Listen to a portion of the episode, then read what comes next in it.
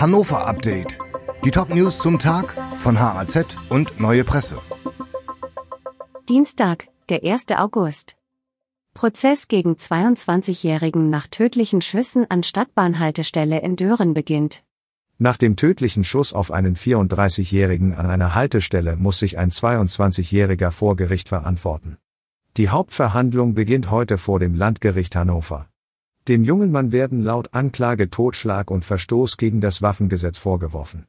Er steht unter Verdacht, am 28. Februar mindestens zweimal an der Stadtbahnhaltestelle Fiedeler Straße in Dören auf den 34-Jährigen geschossen zu haben. Ein Schuss traf das Opfer in den Bauch, der Mann starb kurz nach der Tat. Hintergrund der Auseinandersetzung war offenbar ein Streit.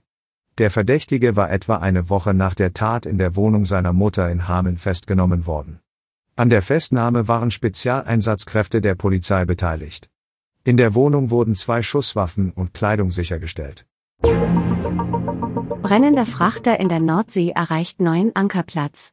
Der seit Tagen in der Nordsee brennende Autofrachter ist nach einem riskanten Transport entlang der niederländischen Wattenmeerinseln an seinem neuen vorläufigen Ankerplatz angelangt.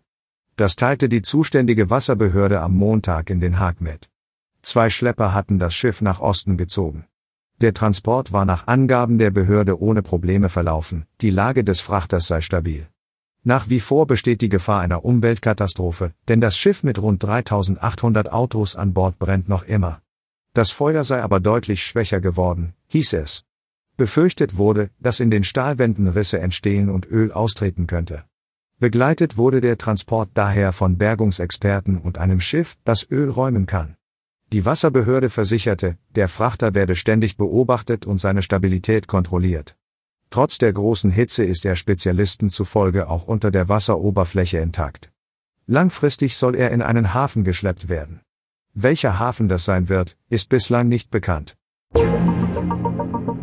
Unfall bei Autoshow auf dem Schützenplatz. Fahrer des Ford Mustang erhält Führerschein zurück. Nach dem schweren Unfall mit fünf Verletzten bei der Street Mac Show auf Hannovers Schützenplatz hat der Fahrer des Ford Mustang seinen Führerschein zurückerhalten. Die Blutuntersuchung des 57-Jährigen ergab, dass der Fahrer zum Unfallzeitpunkt weniger als 0,5 Promille Alkohol im Blut hatte. Der Atemalkoholtest kurz nach dem Unglück hatte einen Wert knapp darüber ergeben, was eine Ordnungswidrigkeit bedeutet hätte.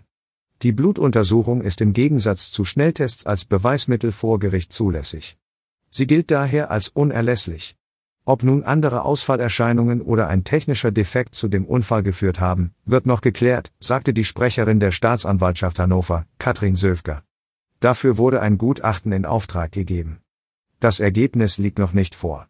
Gegen den Mustang-Fahrer wird wegen fahrlässiger Körperverletzung und Gefährdung des Straßenverkehrs ermittelt. Dieses Hannover-Update wurde maschinell vertont. Die Autorin der Texte ist Mirja Pflug. Alle weiteren Ereignisse und Entwicklungen zum Tag ständig aktuell unter haz.de und neuepresse.de.